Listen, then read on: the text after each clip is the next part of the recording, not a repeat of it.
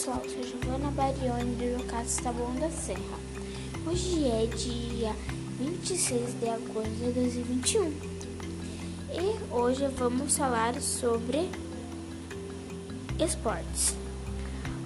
O time do São Paulo empata com, com Fortaleza no Morumbi no jogo das quartas da Copa do Brasil.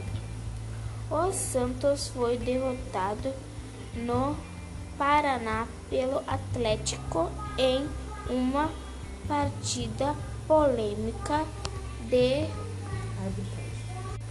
de arbitragem. Já o Flamengo goleou o Grêmio no Sul por 4 a 0 e está muito próximo da vaga para as semifinais.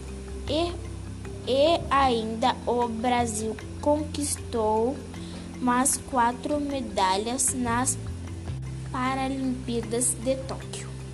E hoje ficamos por aqui. Uma boa tarde a todos.